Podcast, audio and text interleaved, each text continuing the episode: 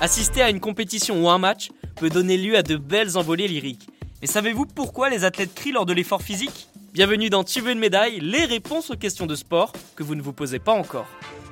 Tennis, karaté, lancer de poids, haltérophilie, javelot, nombreuses sont les disciplines où les athlètes crient lors d'un effort physique. Si la pratique peut surprendre au premier abord, elle devient vite normale dans nos esprits. Du petit grognement à la montée de décibels, chaque athlète a sa recette.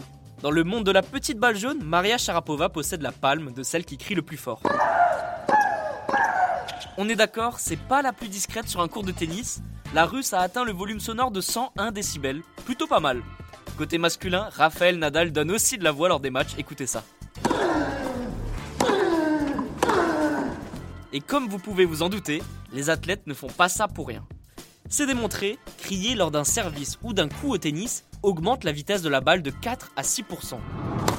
Un détail qui peut avoir son importance au haut niveau. C'est pour ça qu'on entend régulièrement les joueurs en match, mais beaucoup moins à l'entraînement. Vous l'avez compris, l'intensité n'est pas du tout la même. Lors de l'effort physique, et là je parle de toutes les disciplines, l'air se libère des poumons.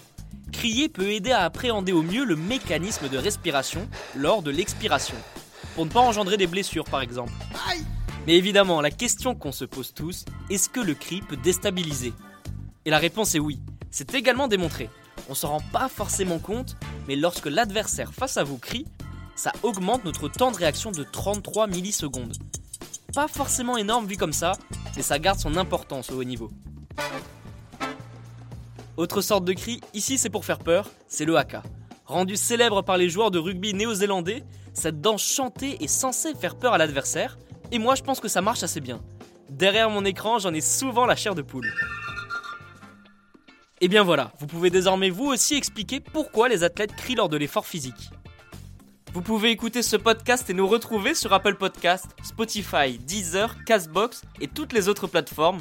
N'hésitez pas à partager, noter ou laisser en commentaire une question. J'essaierai d'y répondre dans un prochain épisode. Je vous retrouve rapidement pour une prochaine question de sport dans Tu veux une médaille. A très vite.